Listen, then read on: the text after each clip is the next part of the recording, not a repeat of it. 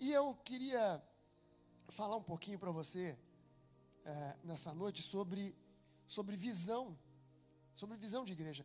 É, a, a, gente lá, na, na, na, lá no Rio, é, a gente tem uma, uma.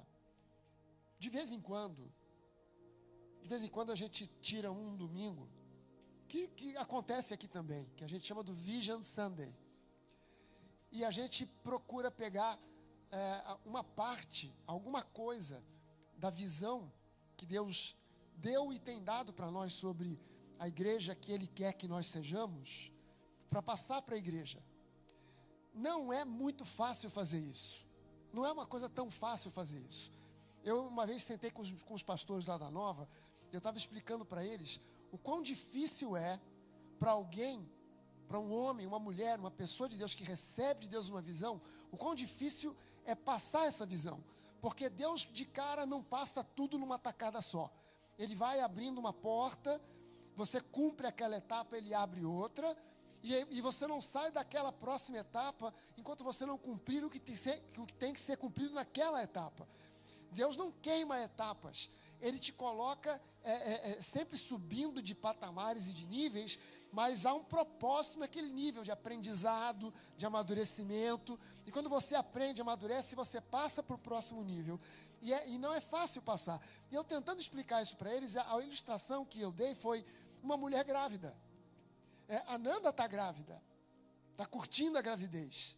E o Reinaldo vive babando atrás dela, vive correndo atrás dela, fazendo favores a ela como ele nunca fez. Né? É, é, percebendo que de repente as taxas hormonais mudaram e ela está mal-humorada e ele fica na dele. Engole tudo que é sapo com azeite ungido para descer fácil e não se altera porque ela está grávida. Porque ele quer curtir e, e, e, e há uma, uma, uma espécie de, de tentativa do politicamente correto de dizer que o marido está grávido junto com a esposa. Mas quem sente o bebê mexer é ela. Quem sente as alterações da barriga crescendo é ela. Quem sente os incômodos, o, o diafragma ficando para cima e a respiração ficando mais curta, é ela. Ele está do lado, ele pode ir com ela para a maternidade. E ele vai com ela. Ele vai de mão dada, ele vai tentando confortar ela, dizendo, querida, eu estou aqui. E ela tendo contração. E ele começa, mas meu amor, meu ela, cala a boca!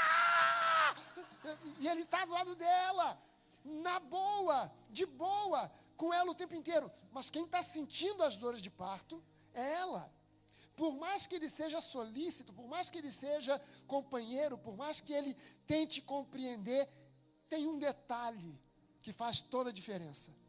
Ele nunca vai ficar grávido. Ele nunca vai experimentar o que é essa sensação de estar grávido, porque é impossível para ele engravidar. Só quem pode sentir, a Nanda pode contar, pode relatar, pode falar, pode tentar expressar mas ele nunca vai poder sentir pessoalmente isso. E é exatamente essa a mesma situação de quem recebe uma visão. Durante todo o tempo do meu ministério, a minha tentativa tem sido passar para a igreja a visão que Deus nos deu. A visão que Deus deu a mim, juntamente com a, com a pastora Denise. É, é, é, não é tão fácil fazer isso. Não é tão fácil fazer isso. E por isso a gente de vez em quando faz o, o, o Vision Sunday. Mas como eu não estou aqui sempre, então eu vou fazer hoje um, um, hoje é quinta, sexta, um Friday Sunday, Friday Vision, Friday Vision, Friday Sunday não, Friday Vision, é o Vision Sunday não, Friday Vision, uh, ou Vision Friday. Mas é, eu quero é, passar algumas coisas para você entender. É, de cara, eu quero que você entenda, quando eu contei essa história de que é, é, essa igreja nova de Atlanta começou não com uma intenção que nasceu de um líder, de uma liderança, mas nasceu espontaneamente por algo que Deus resolveu fazer. Eu, tô contando, eu contei isso para você para que você compreenda que o corpo de Cristo hoje, o corpo de Cristo hoje precisa demais de visão e da visão certa para o tempo que nós estamos vivendo. Eu estou voltando de uma viagem de comemoração de aniversário de casamento, a gente fez 40 anos de casados. E aí, Denise cobrou de mim há, há uns 5 anos atrás, quando nós fizermos 40 anos, eu quero uma viagem à Europa. E eu disse: Amém, Jesus. Ajuda aí, Senhor. E a gente tinha que fazer essa viagem. Ela queria conhecer alguns países, a gente já conhecia alguns lugares da Europa, mas ela queria conhecer alguns outros países que a gente não conhecia. E, gente, a situação espiritual da Europa hoje é triste. São países ricos, são países prósperos na sua grande maioria, são países com uma história enorme, com muita cultura, muita arte, muita literatura, muita abundância, muita beleza, cidades lindas, maravilhosas, povo educado, mas espiritualmente morto.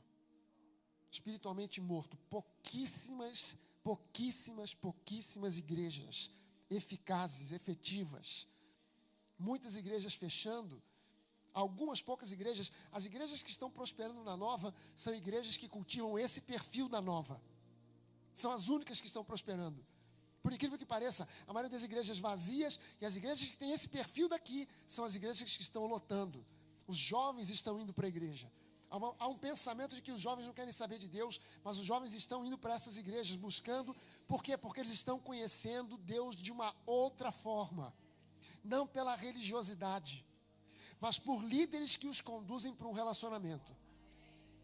E quando eu falo sobre isso, eu quero falar para você um pouquinho sobre a igreja que Deus quer que nós sejamos.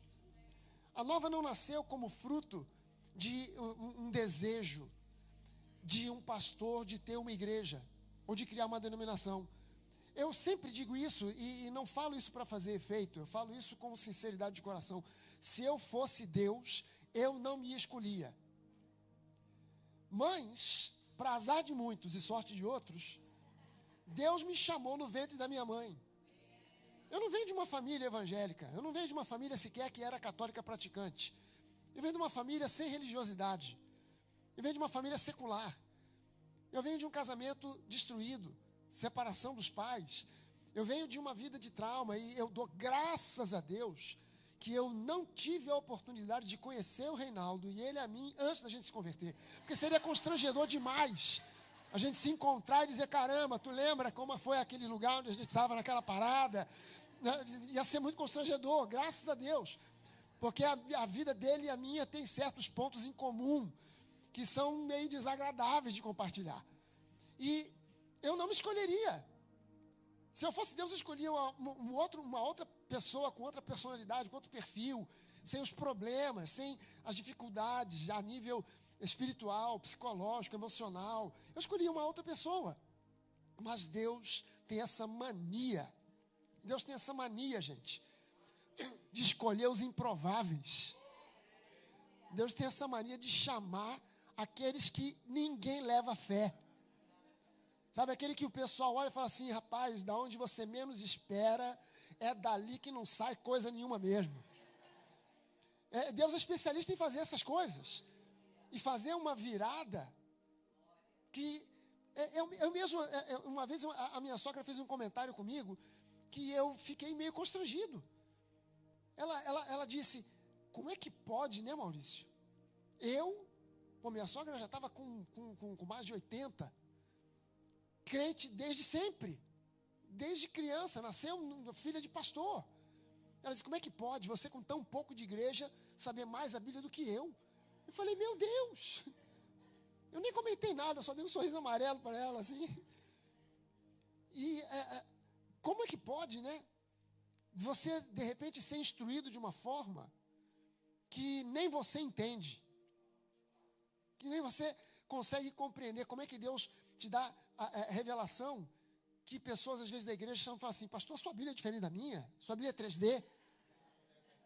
A minha Bíblia só tem 2D, a sua é 3D.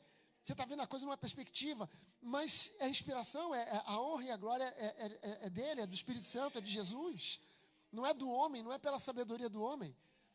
E eu, eu quero ler para você aqui é, um, um, versículo bíblico que certamente você conhece, e não vai estar projetado ali porque não estava nem no esboço aqui, mas eu quero ler para você algo que faz a gente compreender um pouco, pelo menos um pouco, do que é a visão que Deus quer restaurar na igreja. Essa visão bíblica que foi perdida, que é a visão da graça e da fé. Esse é o último movimento de Deus com relação à igreja. Estude a história da igreja. Você vai ver que a história da igreja é uma história muito interessante de desvios e voltas ao caminho correto. É uma história constante de desvios e, retornos, de vi, desvios e retornos. E sempre que há um desvio, é sempre um remanescente que retorna. Nunca é todo mundo. Sempre é apenas um pequeno remanescente. Israel foi levado cativo para a Babilônia. O reino de Judá foi levado cativo para a Babilônia. 70 anos depois, muda o poder, sai de cena o reino babilônico, entra em cena o reino persa, e agora é, é aquele povo que estava na Babilônia está debaixo da, da, da, do comando do, do reinado dos persas, e o rei Ciro, o rei persa, da autorização para quem quisesse voltasse para a terra de Israel.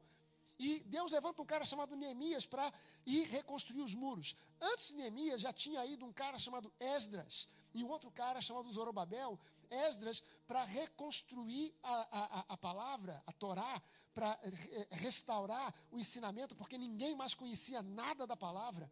Só Esdras era o único cara que conhecia as escrituras. Deus preservou aquele cara como um remanescente para ensinar. E se não fosse Esdras, nós não estaríamos aqui hoje. E, e, Deus levanta um outro homem que depois vai numa segunda leva, chamado Zorobabel, para reconstruir o templo. E depois, numa terceira leva, vai com esse homem chamado Neemias para reconstruir os muros. E não só os muros, mas para reconstruir algumas outras cidades, porque Israel estava arrasada. Arrasada. Quando Neemias, quando Zorobabel, quando Esdras chegaram em Jerusalém, eles não conseguiam mais reconhecer, porque a destruição foi tamanha que eles não sabiam mais aonde eh, eh, era a casa de fulano, aonde era o teatro, aonde era eh, a escola. Ninguém sabia mais nada, porque foi passado um rodo, não havia mais nada. E não foi todo mundo que voltou da Babilônia. Muitos se acostumaram e se conformaram com a Babilônia. Não, muita gente nasceu na Babilônia. Muita gente foi para lá criança cresceu lá e disse: Eu vou voltar para onde? Eu não tenho para onde voltar, eu sou daqui. Então, um pequeno remanescente voltou para reconstruir Jerusalém. E essa é a história da igreja também. Sempre é um pequeno remanescente que enxerga aonde está a luz.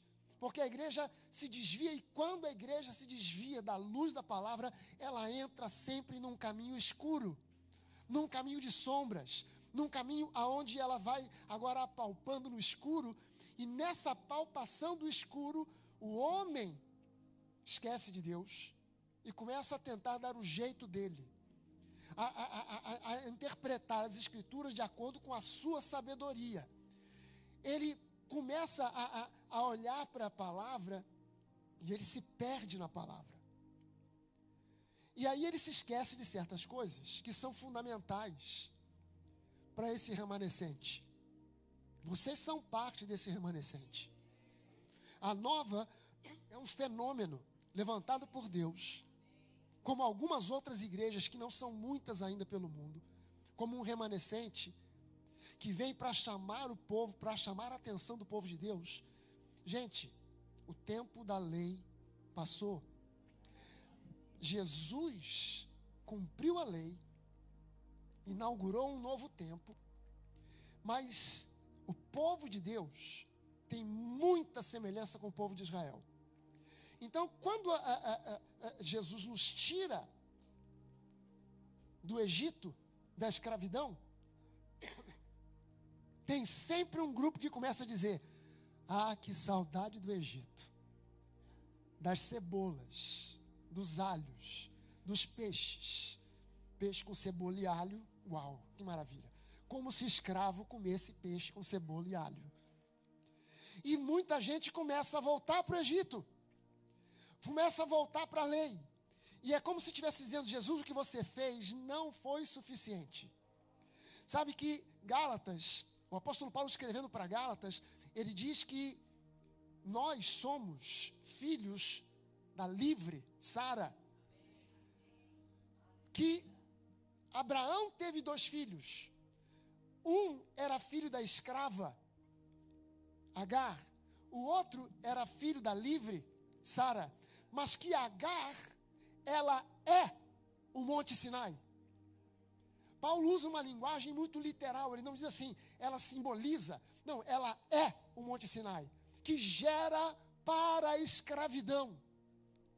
Nós, porém, somos filhos da livre. A nossa mãe é a Jerusalém Celestial. E, e, e quando a gente começa a entender isso, é, é, é, é triste ver que cada um de nós aqui, é dado a cada um de nós, por Deus, o direito de escolher quem vai ser a nossa mãe. Está vindo um bebê ali no ventre da Fernanda, que esse bebê não pôde escolher. Não, eu quero a Fernanda para ser minha mãe. Ou eu quero a fulana, ou a ciclana, a Maria, ou, ou, ou a Joana. Não, não, ele, mas nós temos a liberdade de escolher quem vai ser a nossa mãe. E Deus nos dá duas opções: Sara e Agar. Agar aponta para o Monte Sinai. É a lei que gera para escravidão, que gera para morte. Enquanto Sara é aquela que produz o filho que é livre. De quem você quer ser filho?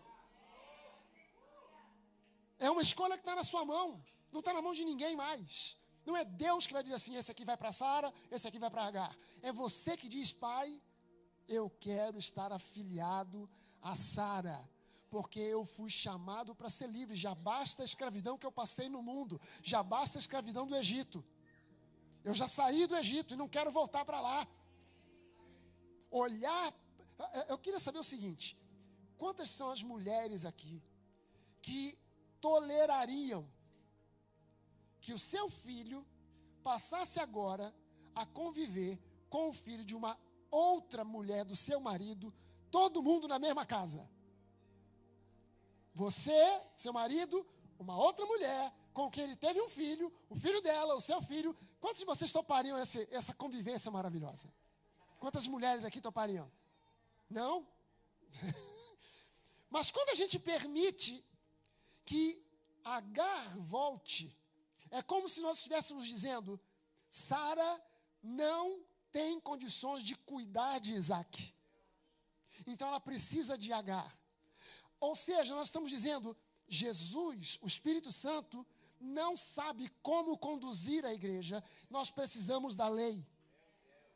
Traga de volta a lei, porque o Espírito Santo não é suficiente para fazer aquilo que Jesus disse que ele seria suficiente para fazer.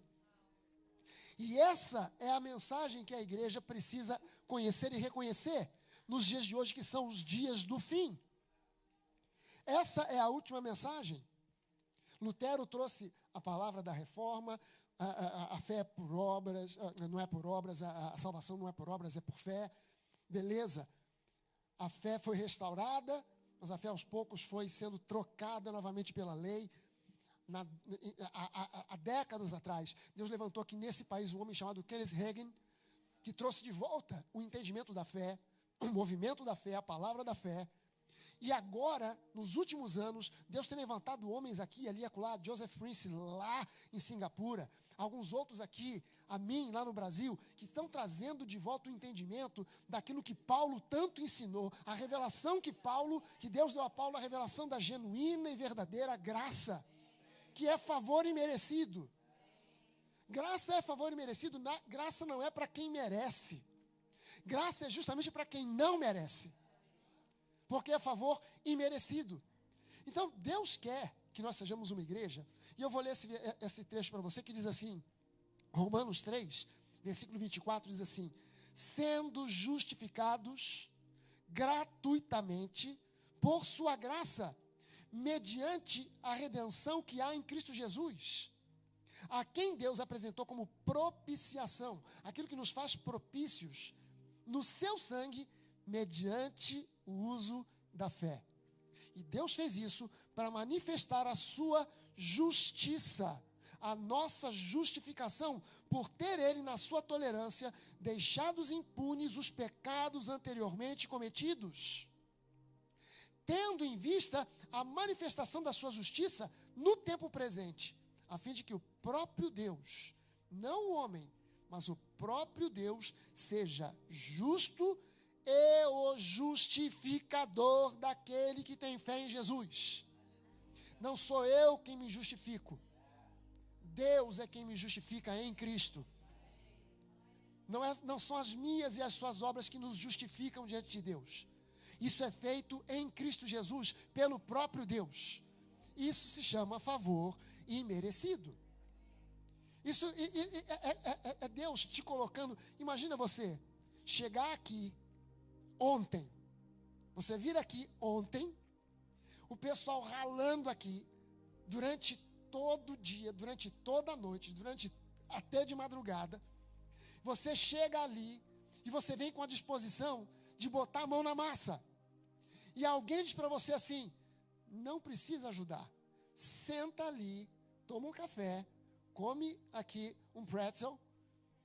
E, e, vou, vou, ali buscar para você um smoothie, um strawberry smoothie para você.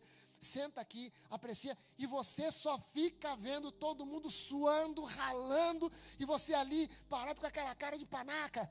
Pô, mas não vou ajudar, Pô, fica até sem graça. Quer dizer, dá uma coceira na gente de querer ajudar, não dá? Você, você fica sem graça de não ajudar. E, e se você for daqueles assim, que quer dar um, um, um migué, aí você só fica pegando aquele parafusinho leve. Aí leva, bota lá. Enquanto o outro está pegando aquela barra de ferro pesada, carregando e tal, você só não. Mas você está fazendo alguma coisa. Porque tem uma coceira dentro que diz assim: pô, tu não vai se mexer, vai ficar parado só olhando. Aí Jesus chega para você e diz assim: senta e olha. Just watch me now. Stay still and watch. Cara, Jesus, deixa eu fazer alguma coisa. Be quiet. Fica quieto. Não se mete. Se você tentar ajudar, você vai atrapalhar. Sabe aquela pessoa que tenta ajudar e atrapalha? Já teve alguém assim do seu lado? Gente, a minha mulher cozinha pra caramba. Quando eu tô às vezes vendo ela fazer alguma coisa, eu quero ajudar. Ela fala: "Não tenta, porque você me atrapalha". Não, deixa eu pegar pelo menos uma lata de, de, de, de, de, extrato de tomate. Não, fica aqui, senta aí e só vai vendo televisão, vai comendo algum biscoito, alguma coisa. Mas não, não tenta ajudar que você vai atrapalhar. E às vezes tem gente do nosso lado que você, a pessoa se dispõe para ajudar, mas ela atrapalha. Jesus, por favor, não atrapalhe Jesus. Deixe de fazer a obra na sua vida. Sabe, é, é, eu quero falar para você de algumas funções, algumas coisas que nós temos que ter como uma visão para sermos nova igreja, para sermos essa igreja, a igreja que Deus quer que nós sejamos. Primeira coisa, qual é a função? Para que, que a gente existe? Para que, que a nova existe? O que, que a nova vê? Qual é a função da nossa existência? Primeira coisa, nós fomos chamados para revelar Jesus para as pessoas. A nova existe para revelar Jesus. A nova ela não tem qualquer outra função que não seja essa: colocar Jesus no centro da igreja. Colocar Jesus no centro da vida de cada membro, de cada participante. Fazer a pessoa enxergar que tudo o que ela precisa é de Jesus. Eu sei que há igrejas que convidam as pessoas para buscar outras coisas. E talvez muitos de vocês tenham chegado à igreja em algum ponto da vida buscando alguma outra coisa. Eu preciso de uma cura.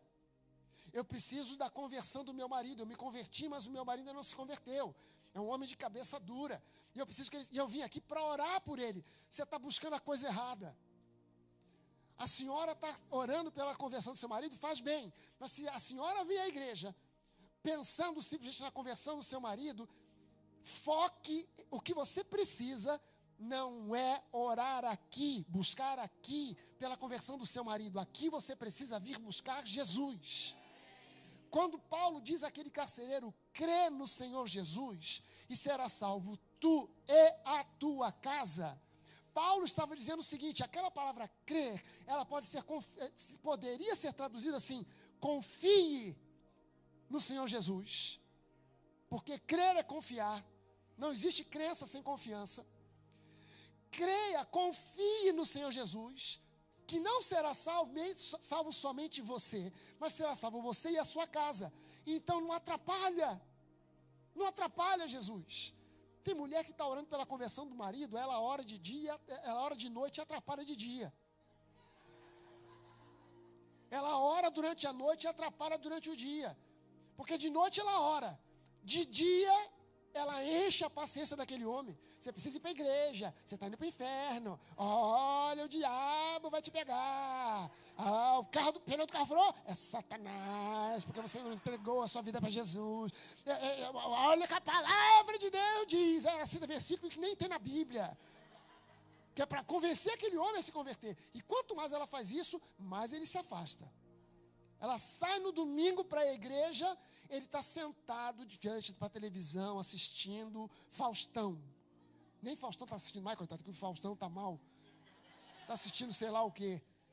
Sentado no sofá, barrigão, uma, uma, lata de cerveja em cima, se assim, equilibrando em cima do, do, daquela protuberância abdominal. Você é nem de mesinha.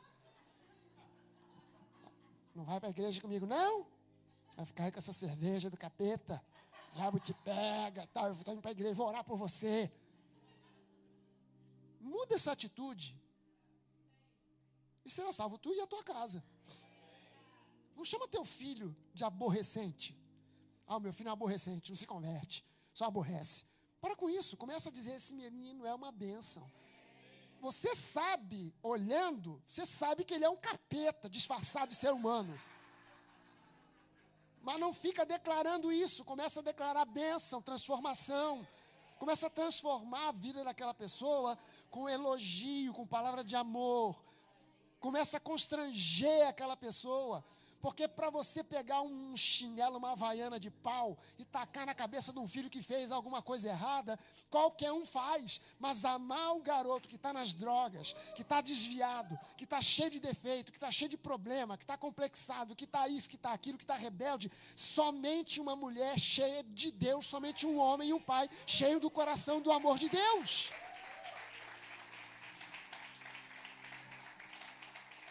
Que a gente precisa não é via igreja buscar prosperidade. A gente precisa ver a igreja buscar Jesus. Porque se Jesus prevalecer na sua vida, é preciso você amadurecer para entender isso. Crianças buscam coisas, filhos maduros buscam comunhão com o Pai.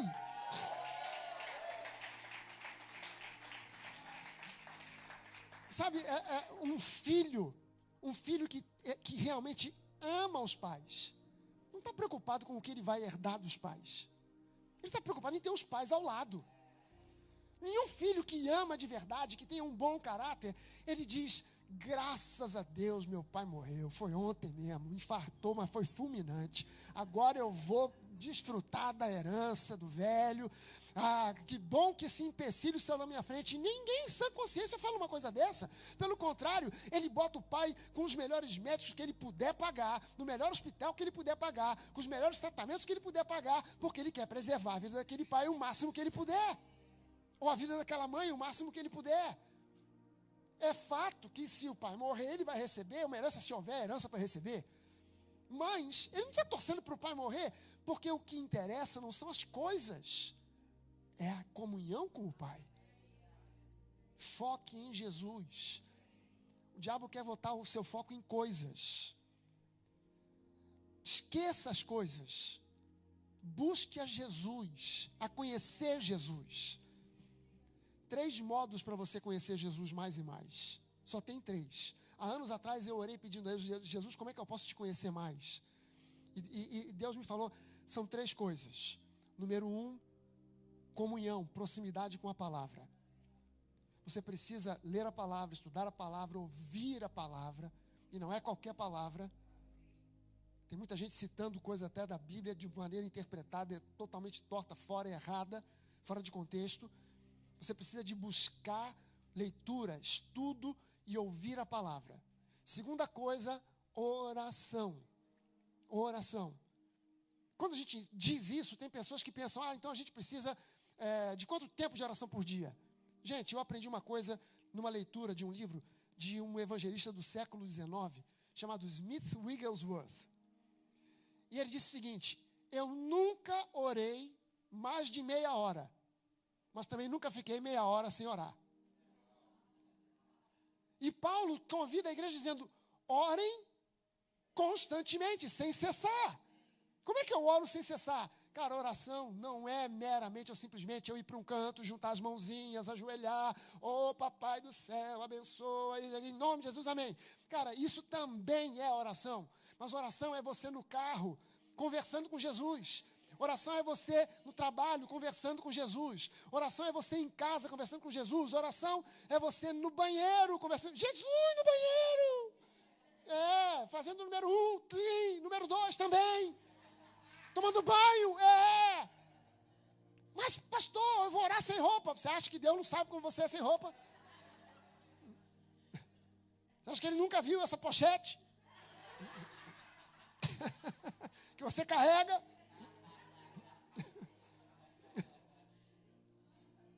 Jesus é Deus, ele não é simplesmente um profeta, um revolucionário, um cara gente boa, um mártir, ele é Deus. Ele é a imagem visível do Deus invisível. Ele é o caráter de Deus se manifestando de maneira clara em carne e osso. Jesus é a árvore da vida. Ele é o único e verdadeiro Salvador. Ele é o Criador, o sustentador de todas as coisas. Ele é o pão, o alimento do céu dado para nós. Ele é a concretização de toda a imagem profética do Antigo Testamento. Ele é o Cordeiro de Deus que tira o pecado do mundo. Ele é o nosso Redentor. Ele é o verdadeiro Shabat, o nosso descanso. Ele é a palavra feita em graça. Ele é a graça. Ele é a graça. Conhecer a graça é conhecer Jesus. Conhecer Jesus é conhecer a graça. Sabe que tem gente, às vezes, que faz é, é, umas perguntas e critica a graça. E aí eu perguntei a Deus, Deus, por que, que esse pessoal não consegue enxergar a coisa tão, que está tão chapada na cara da gente no Novo Testamento e velada no Antigo, que é a tua graça? Por que, que o pessoal não enxerga isso? Por que, que é tão difícil? Deus me mostrou algo que eu fiquei chocado. Eu fiquei com, com, até com medo de compartilhar isso com as pessoas. Mas Deus me falou claramente: eles não conhecem a graça, porque eles não conhecem o amor. Porque a graça é somente um subproduto do amor. A graça só é favor e merecido porque o amor é incondicional. Se o amor fosse incondicional, não existia graça. Então, como o amor é incondicional, a graça é o favor imerecido. Desconhecer a graça ou criticar a graça é desconhecer o amor e criticar o amor. Mas aí tem um problema sério. O problema sério é que Deus é amor. Se eu não conheço o amor, eu, conhe eu não conheço a Deus. E se eu não conheço a Deus estou na igreja, estou só curtindo religiosidade. E que o, o que o Pai quer com você e comigo é comunhão ritos lindos, rituais maravilhosos, orações bem feitas, músicas fantásticas, instrumentos bem tocados, e tudo isso pode ser como um símbolo que retine, como simplesmente um sino de ferro que faz blém, blém, blém, mais nada. Entenda bem uma coisa: arrependimento, a Bíblia usa essa palavra metanoia, que é mudança de mente por isso, arrependimento não é choro, é mudança. A religiosidade te fala de choro, te fala de você se cair no chão, com a cara no chão, no pó, na cinza. Mas o que Deus quer de você não é um teatro. O que Deus quer de você é uma mudança.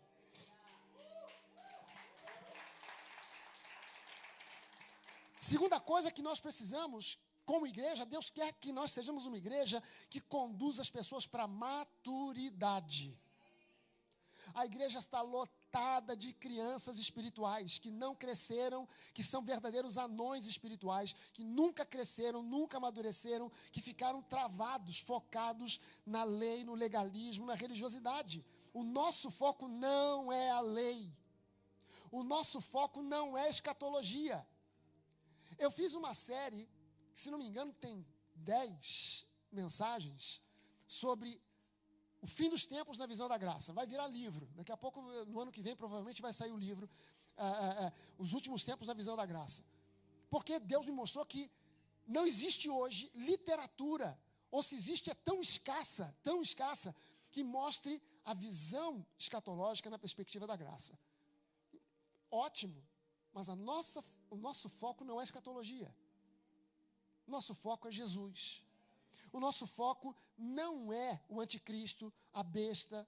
Isso aí é, é, é, a ênfase de muitas igrejas, vai gerando misticismo, medo, fanatismo.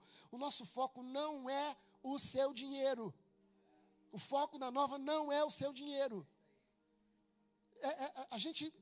É, eu sei que talvez muita gente ouça isso e pense até, se sinta até ofendido. Mas a gente não está nem aí se você oferta ou deixa de ofertar. A gente não está nem aí se você tem muito dinheiro e não dá nada para a igreja. A gente não está nem aí se você é muito rico ou se você é muito pobre. Nunca, nunca um pastor da nova vai te tratar melhor porque você tem mais dinheiro e tratar o outro com desprezo porque ele não tem nada. Nunca. Os nossos, os nossos envelopes de oferta, Hoje as ofertas estão ficando muito online. Mas os nossos envelopes, eles vêm no espaço lá no Rio, é, o envelope atrás tem um espaço para você escrever o nome e o valor. Eu digo, por favor, não preencha essa porcaria. Esse envelope velho. Isso aí não, não, não, não, preencha. Por quê? Porque eu não quero saber quanto cada um de vocês oferta. Isso não, não, não quero saber. Ah, pastor, mas poxa, eu, eu, eu, queria que o senhor soubesse, porque afinal de contas, toda semana eu cheguei com um milzinho. Então o senhor vai me tratar de modo diferente. Não vou. Ah, então vou mudar de igreja. Goodbye. Bye bye. So long. Farewell. Já tem uma música antiga pra caramba. Bye bye. So long. Farewell. Bye bye, so long. A gente canta esse corinho, a pessoa está indo embora. Bye bye, so long, farewell. Vai, vai, vai, bye bye, so long.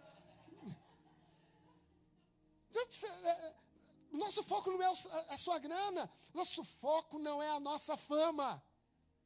Ah, eu tenho que ser conhecido. Eu tenho que ser reconhecido, tenho que ser convidado para pregar aqui, ali, acolá, nas conferências, no, no, nos seminários. Estou nem aí para fama. Estou nem aí. Gente, pregue a verdade e o mundo vai te honrar com a mesma honra que deu a Jesus. E a honra que o mundo deu a Jesus foi uma cruz de madeira.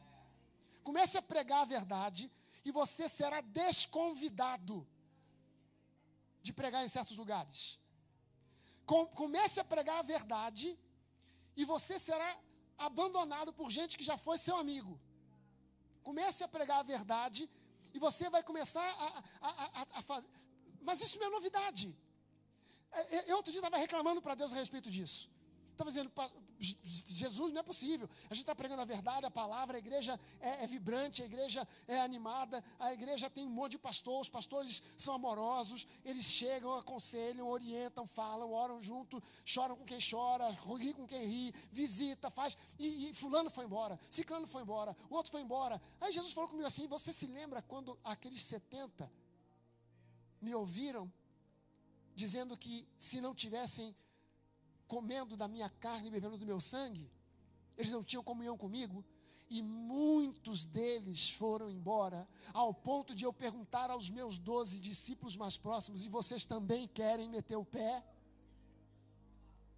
E Pedro é que disse para ele: Mas para onde que a gente vai? Só você tem as palavras da vida eterna. Mas esse mesmo Pedro, que depois bateu no peito dizendo: Se esses onze aí te abandonarem, eu não saio de pé de você.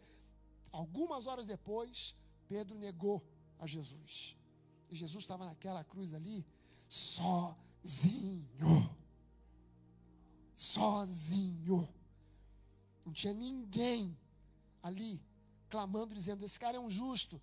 Não tem nada a ver com o que vocês estão fazendo aqui. Se vocês soubessem quem ele é, vocês não o crucificariam. Tinha ninguém ali para dar uma força. Ninguém. Paulo, Paulo no final da vida, reclama: Cara, Fulano me abandonou, Ciclano me deixou. Timóteo, manda aí. Vem aqui me visitar na prisão. Traz aí a minha capa, os meus livros. Porque Fulano me abandonou, Ciclano me deixou. Estou aqui sozinho, na prisão. Então isso não é novidade pregue a verdade e você não vai ser tão bem sucedido quanto você pensa. Mas só por um motivo. Só por um motivo. Porque a religiosidade não aceita a verdade.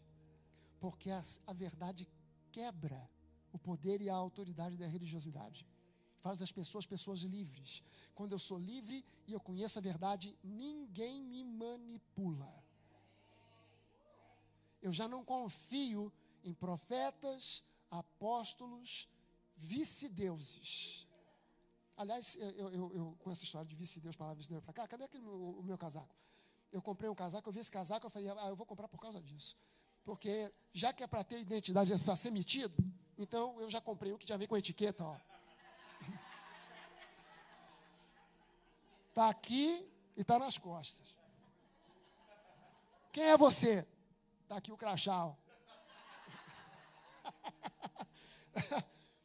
Mas você está entendendo que tem uma, umas lideranças por aí que os caras pensam que eles são vice-deus. Acho que tem uns caras que eles pensam que quando chegar no céu, Deus vai olhar para eles e falar assim: meu filho, tinhas tanta sabedoria, tanta sabedoria, que até eu, o Senhor, aprendi contigo. Acho que os caras pensam isso. Acho que os caras pensam, imaginam isso. Nosso foco é Jesus. Quando o foco são doutrinas ou qualquer outra coisa, as pessoas se tornam legalistas, religiosas, permanecem na imaturidade. A igreja se torna uma tribo excludente. Quando o nosso foco é Jesus, a gente cresce e amadurece. A gente se torna mais aberto para compreender e aceitar que esse mundo não é perfeito e as pessoas desse mundo não são perfeitas, elas se convertem e não ficam perfeitas da noite para o dia. Elas às vezes continuam tendo certos defeitos que perduram por anos e anos e anos. E o que, é que a gente faz? Bota para correr da igreja, pastor. Porque na nossa igreja, só quem é perfeitinho, perfeitinho, perfeitinho.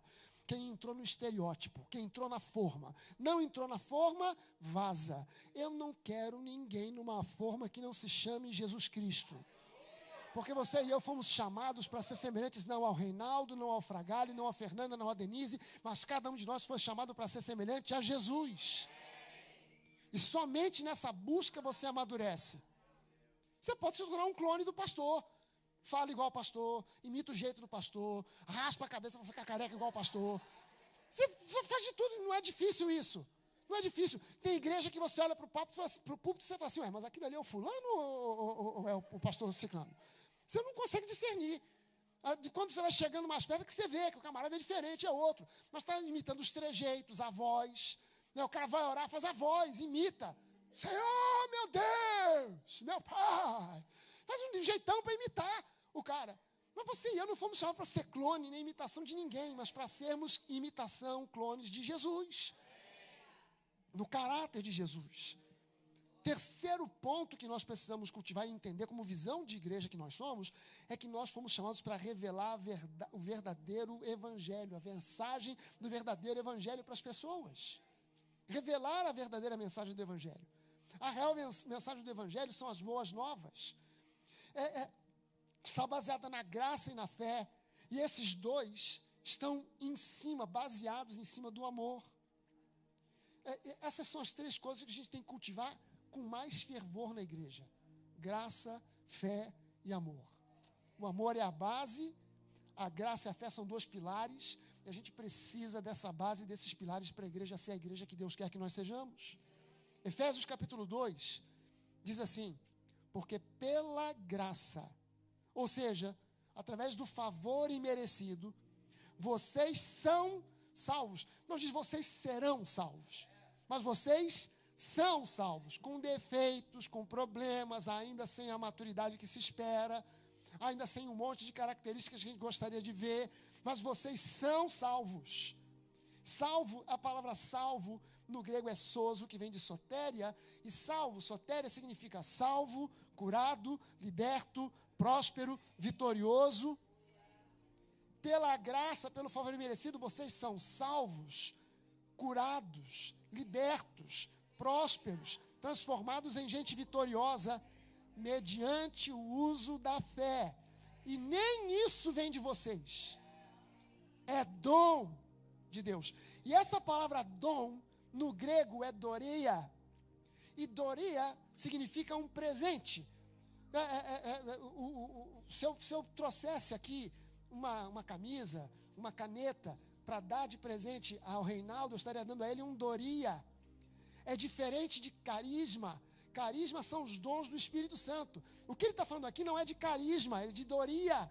O, o, os dons do Espírito Santo, carisma, curas, e, e, operação de milagres, etc. Isso é carisma, mas frequentemente a Bíblia usa essas duas palavras no grego, que no português é a mesma, dom, mas no grego é um presente que Deus te dá.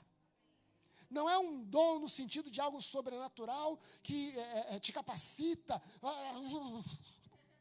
Não, não, não, não, não. É um presente que Deus te dá. A fé é um presente que Ele te dá.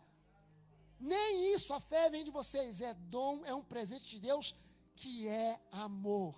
Nesse versículo você vê aqui a graça, a fé e o amor. São as três coisas que a gente precisa cultivar como igreja.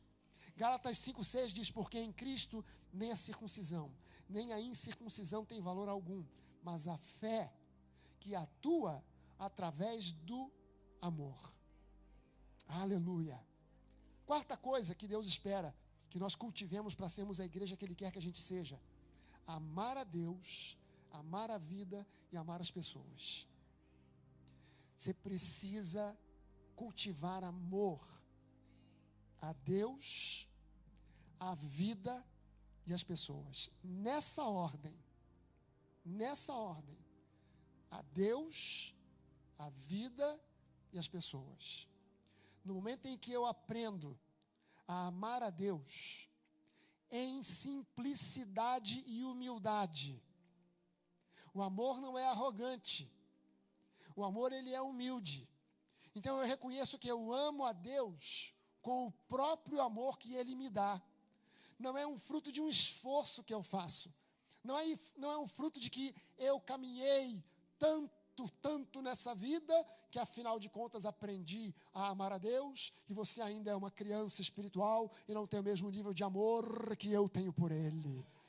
Não, não, não, não, não, não, não, não, Você ama a Deus com o amor que Ele te dá, porque o amor que você, que Ele te dá é ágape, e ágape é o amor sobrenatural, incondicional que Deus te dá. E você não ama a Deus condicionalmente, você ama a Deus incondicionalmente, ou seja, você ama a Deus na riqueza e na pobreza na alegria e na tristeza, estando com grana ou estando duro, feito um coco. Você ama a Deus estando bem acompanhado ou mal acompanhado. Você ama a Deus estando solitário ou em companhia. Você ama a Deus tendo roupas da moda ou tendo apenas roupas de 20 anos atrás. Você ama a Deus em toda e qualquer circunstância. Esse é o amor ágape, porque é um amor incondicional. Eu não amo a Deus se Ele me abençoa. Eu amo a Deus apesar das bênçãos que Ele me dá.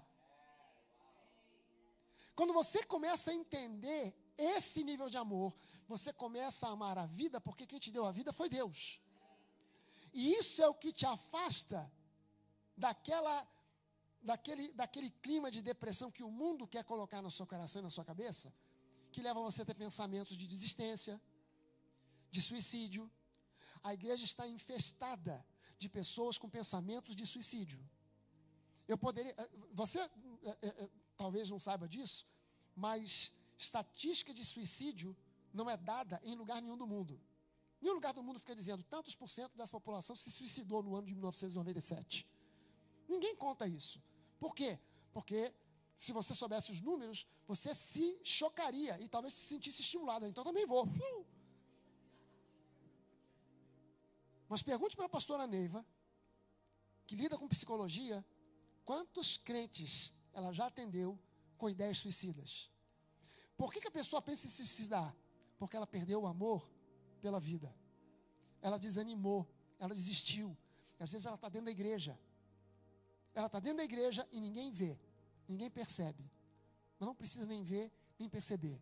Você precisa ir agora para o terceiro estágio. Como eu amo a Deus e eu amo a vida, eu amo as pessoas. Pessoas que são amadas aprendem o caminho reverso.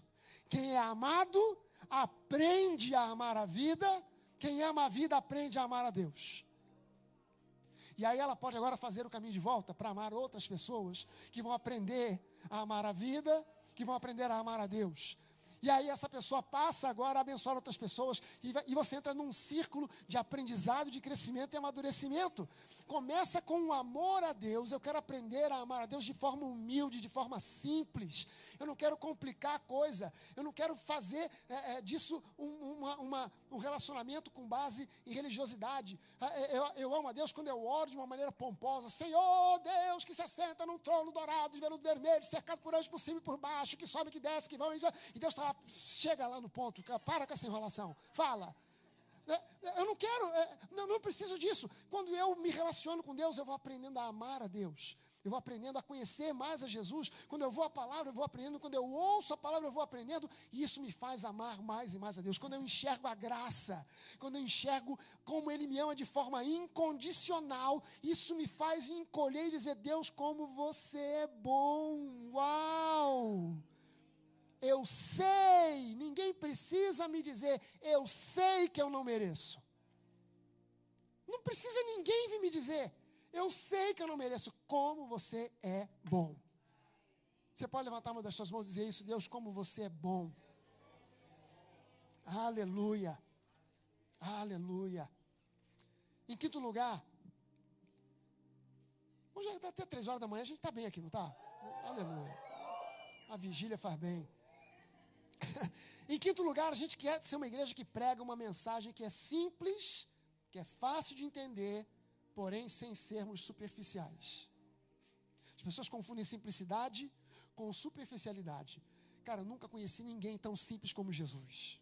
Jesus ensinava por parábolas. Jesus conta umas parábolas que você olha e fala assim: Meu Deus do céu, Jesus seria reprovado em qualquer seminário teológico do mundo hoje. Em qualquer seminário, Jesus ia tomar bomba. Aluno Jesus de Nazaré, apresente o seu trabalho de pregação. Jesus de Nazaré, sobe, boa tarde, gente, sou Jesus de Nazaré, filho de Maria, José. É, a pregação é a seguinte, vou contar para vocês uma história. Tinha uma senhora, muito legal, gente boa, que perdeu uma moeda. Rapaz, ela varreu a casa de um lado para o outro, debaixo do sofá, debaixo da cama, até achar a moeda. Quando ela achou a moeda, chamou as amigas e fez uma festa. Em nome de Jesus, amém. O quê? O senhor está doido, senhor Jesus? O senhor, o senhor, está reprovado. Ah, então deixa eu contar outra. Vou lhe dar uma chance. Ok, obrigado, pastor. Obrigado. Um pastor, gente boa, tinha 100 ovelhas, cuidando das 100 ovelhinhas. Uma saiu, foi lá para o canto, sumiu. Não é que o pastor foi atrás, cara.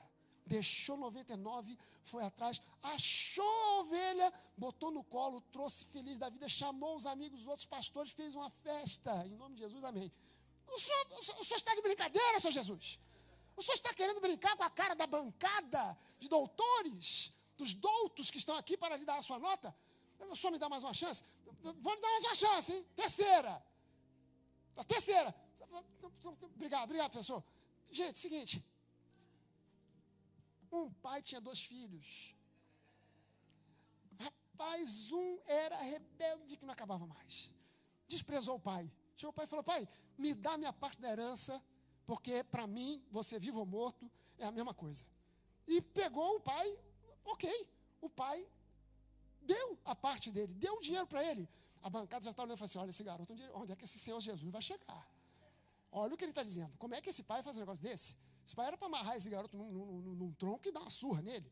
Deu a herança, deu a ele, foi para um país distante, gastou tudo com prostituta, bebida, foi para rave, foi para night, fez de tudo e depois que entrou uma crise, o dinheiro acabou, e para piorar, entrou uma crise, uma fome danada, e, e o cara não tinha mais para onde correr, pediu emprego para um camarada que ficou com pena dele, deu para ele emprego para cuidar dos porcos.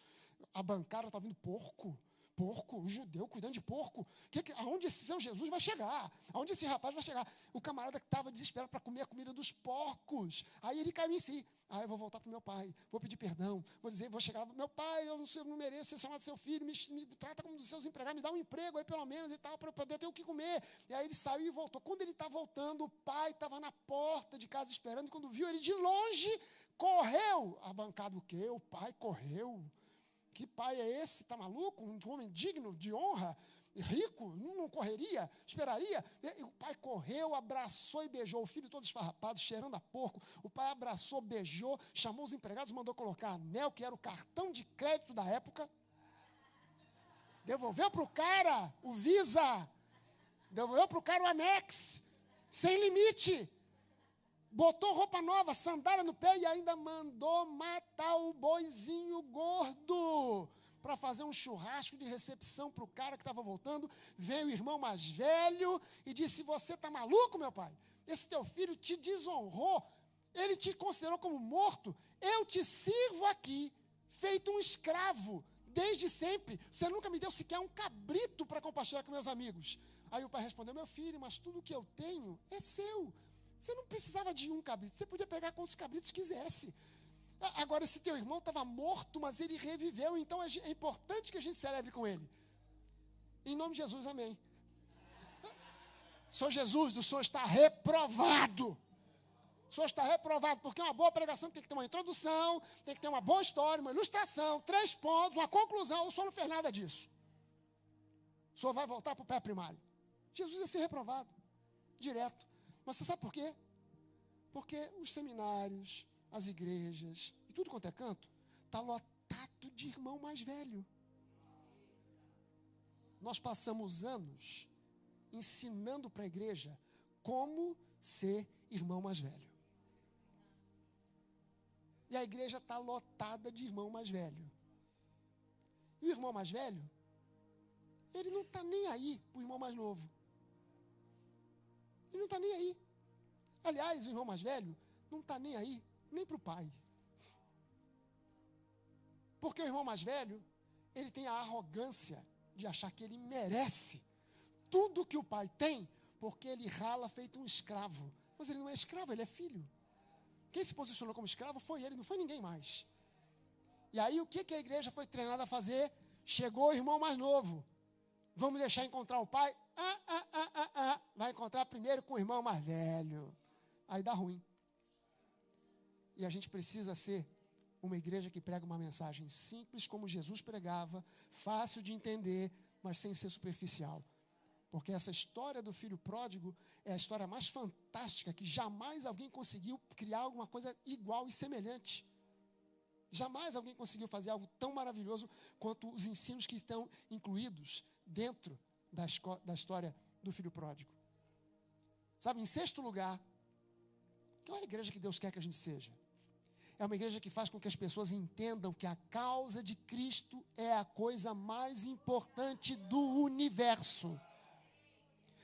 A causa de Cristo é a coisa mais importante do universo. Causas políticas, causas humanitárias, têm o seu espaço e o seu valor, mas nenhuma delas supera a causa de Cristo. Uma ideologia política, por mais correta e justa que seja, não pode dar vida eterna para ninguém.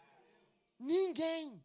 Não vale a pena você desgastar e gastar a sua vida por uma causa política.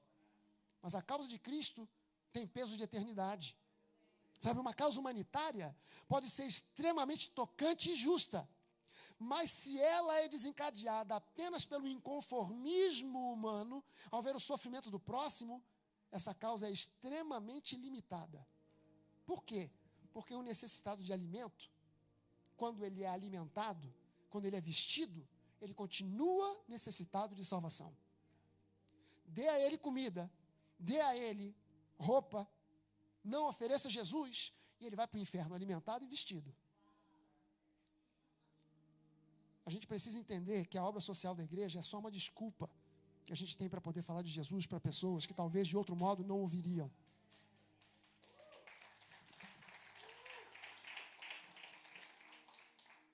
Em sétimo lugar, eu só tenho 15 pontos para você. Se preocupa não, rapidinho a gente acaba. Em sétimo lugar, a igreja que Deus quer que nós sejamos é uma igreja que faz com que as pessoas entendam que elas, elas são a igreja. Cara, fazer o que vocês fizeram e estão fazendo, porque na verdade a obra não acabou. O pessoal deu um entendimento aqui, como assim? Poxa, agora vamos sentar e descansar. Cara, a relação continua. então, é, é, é, é, fazer o que vocês fizeram aqui é fantástico e é necessário. Mas entenda uma coisa: A igreja está aonde cada um de nós está. Esse lugar aqui só é igreja porque nós estamos aqui. Se a gente sair, podem fazer isso aqui uma boate, um prostíbulo ou qualquer outra coisa, porque esse lugar não é sagrado. Você é terra santa. Você e eu somos a igreja. Sabe, igreja equivale ao reino de Deus. Você é a igreja, onde quer que você esteja, na escola, na universidade, na empresa, no shopping, na praia. Portanto, não dá para separar a igreja de reino de Deus, porque onde você se estabelece, o reino de Deus se estabelece. Eu costumo dizer o seguinte: é, é, é, é tudo um posicionamento de fé. Você, você, tudo na vida, gente, é um posicionamento de fé. Às vezes as pessoas perguntam assim, pastor, por que você é, é, fica tanto, enfatiza tanto de ensinar a fé? Porque tudo na vida é um posicionamento de fé. Uma fé positiva ou uma fé negativa, mas sempre é. A fé que eu creio que vai dar certo e a fé que eu creio que vai dar errado. Tudo na vida tem um posicionamento de fé. Então, eu, eu tenho um posicionamento de fé. Eu entendo e sei que aonde eu chego, a bênção chega. Aonde eu vou, bondade e misericórdia me seguem. Não quero saber onde eu vou. Aonde eu chego, a benção chega. Aí, eu, eu, eu, eu costumo dizer para o pessoal o seguinte, cara, você tem medo de viajar de avião? Compra a passagem, compra duas. Uma para você e uma para mim. Porque avião que eu ando não cai. Porque eu saio do Rio para chegar em Atlanta, eu vou chegar onde? Em Atlanta, não vou chegar no céu. Passo pelo céu, mas não fico lá. Eu vou chegar em Atlanta. Ah, pastor, mas se der uma pane, o avião vai voar. Mas se cair uma asa, ele voa com uma asa só? Se cair as duas, ele vai igual um charuto assim, mas vai chegar aqui. Por quê? Porque Deus tem um propósito para a minha vida. Então eu não vou morrer antes do tempo. Agora, tem gente que, ah, pastor, na minha família, todo mundo quando dá 42 anos de idade, bate as botas. Eu acho que eu sou o próximo. Ok, seja feito conforme a sua fé. Aonde eu chego, a benção chega. Os reinos de Deus chegou. Aí um dia eu, eu, eu chamei a atenção do pessoal. Acho que o Ronaldo estava junto, o Geraldo estava junto, o Mário, a Bruna, estava todo mundo junto, lá em Joinville. A gente foi numa loja, a gente foi numa loja de um cara da igreja que tem uma surf shop. E a loja, é, é, é, eu adoro a loja, muito legal, muito bacana e tal. Só que quando a gente entrou, a loja estava vazia. Aí eu falei assim: olha, daqui a pouco isso aqui vai estar tá cheio. Só tinha dois funcionários para atender o pessoal. Enquanto eu entrei, tinha funcionário sobrando. De repente começou a entrar um. Entrou outro, entrou outro, entrou outro, e outro. E eu, daqui a pouco a loja estava lotada, os funcionários estavam correndo de um lado para o outro, tentando atender um, tentando atender outro, ficaram desesperados. Eu falei, cara, eu tenho que ir embora, porque senão vai dar ruim aqui, não vai dar certo. Às vezes eu estou passando no shopping, eu vejo uma loja vazia, eu falo assim, vou entrar, eu estou com pena do cara. Olha o vendedor ali. Ali, o vendedor está jogando videogame, não tem o que fazer. Vou dar trabalho para esse cara, vou entrar. Só vai comprar? Não, só estou olhando, só estou aqui para te abençoar. Aí começa a vir gente. Porque onde eu vou, a bênção vai. Oi. Sim, o dono da loja depois veio, veio testemunhar. Quando, ele, quando eu falei isso, ele ouviu, ele falou: Rapaz, mas não é mesmo que foi isso? Uau, o cara está querendo me contratar para ficar lá plantado, igual um poste. Sem fazer nada, só ficar lá assim.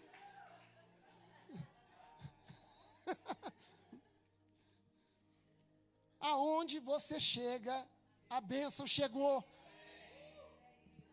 Aonde você chega, o reino de Deus se estabeleceu. Em oitavo lugar, e final, agora é o último ponto mesmo. A igreja que Deus quer que nós sejamos é uma igreja que faz com que as pessoas entendam que a nova tem uma história. A nova tem uma história. E encorajar essas pessoas a serem parte dessa jornada. Nunca, nunca, nunca na sua vida. Tem gente aqui que ano, cada vez que eu vejo aqui, eu vejo aquelas mesmas pessoas. Mas também tem gente que eu chego aqui e eu nunca vi na vida. Está vindo pela primeira vez, pela segunda vez. Ou, ou, num período de tempo, nesse, na última vez que eu estive aqui foi um ano atrás. De lá para cá, chegaram pessoas que eu não conhecia. Teve um monte de gente hoje chegou para mim, muito prazer. Poxa, nunca vi. Mas tem outros que, poxa, que bom te ver de novo. Nunca, nunca, nunca, nunca se junte numa roda onde você tem três, quatro, cinco veteranos e um ou dois novatos e comece a dizer, porque naquele tempo, você lembra? Quando a gente estava lá, falando, fazendo, botando tijolo, tirando tijolo, e botando não sei o quê, e o fulano, não sei o quê, e, e, coisa, e, e o veterano, e, o novato assim. não vi nada disso. Participei de nada disso. Inclua as pessoas dentro da sua história. Porque no momento que elas se juntaram a você na nova, elas são parte dessa história. Elas só chegaram num momento diferente. Mas não fica curtindo o saudosismo, porque às vezes dá uma, uma sensação do tipo assim, cara, eu já tenho aqui umas graduações que você ainda não tem. Eu já estou aqui, ó. Eu já conheço, ralei muito. Ó, tá, vendo, tá vendo essa cicatriz aqui, ó? ó tá vendo aqui? Isso aqui foi numa obra que a gente estava fazendo aqui. Caiu um toco de madeira aqui, nunca mais saiu. Orgulho, até mandei tatuar. Mandei tatuar até aqui assim, orgulho de papai. Embaixo da cicatriz, está lá, orgulho de papai. Sabe, é muito legal a gente relembrar tempos né, de, de, de, de, de, coisas do passado, quando a gente começou. Pô, eu olho para a Neiva, eu conheci a Neiva, pô, eu, eu, eu, e ela éramos ainda adolescentes. Eu sou um pouco mais velho que ela, não tão mais velho assim também. Mas, pô, a Neiva tinha o quê? Já ter 13 anos, 14, sei lá, uma coisa assim. E ela está colada com esse ministério até o dia de hoje. Vai ser paciente assim lá na Conchichina.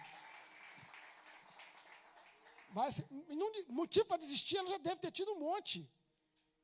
Mas eu vejo que às vezes as pessoas desistem por uma bobagem tão ínfima, tão besta. A, a, a nova mudou de lugar, ficou longe. Vou mais não. Vou procurar uma perto da minha casa. Aí você mora do lado do testemunho de Jeová. É para lá que você vai? Vou para uma igreja mais perto. Qual é a igreja mais perto? Ali do lado, salão. Salão? É salão de quê? De beleza? Não, de testemunho de Jeová. É.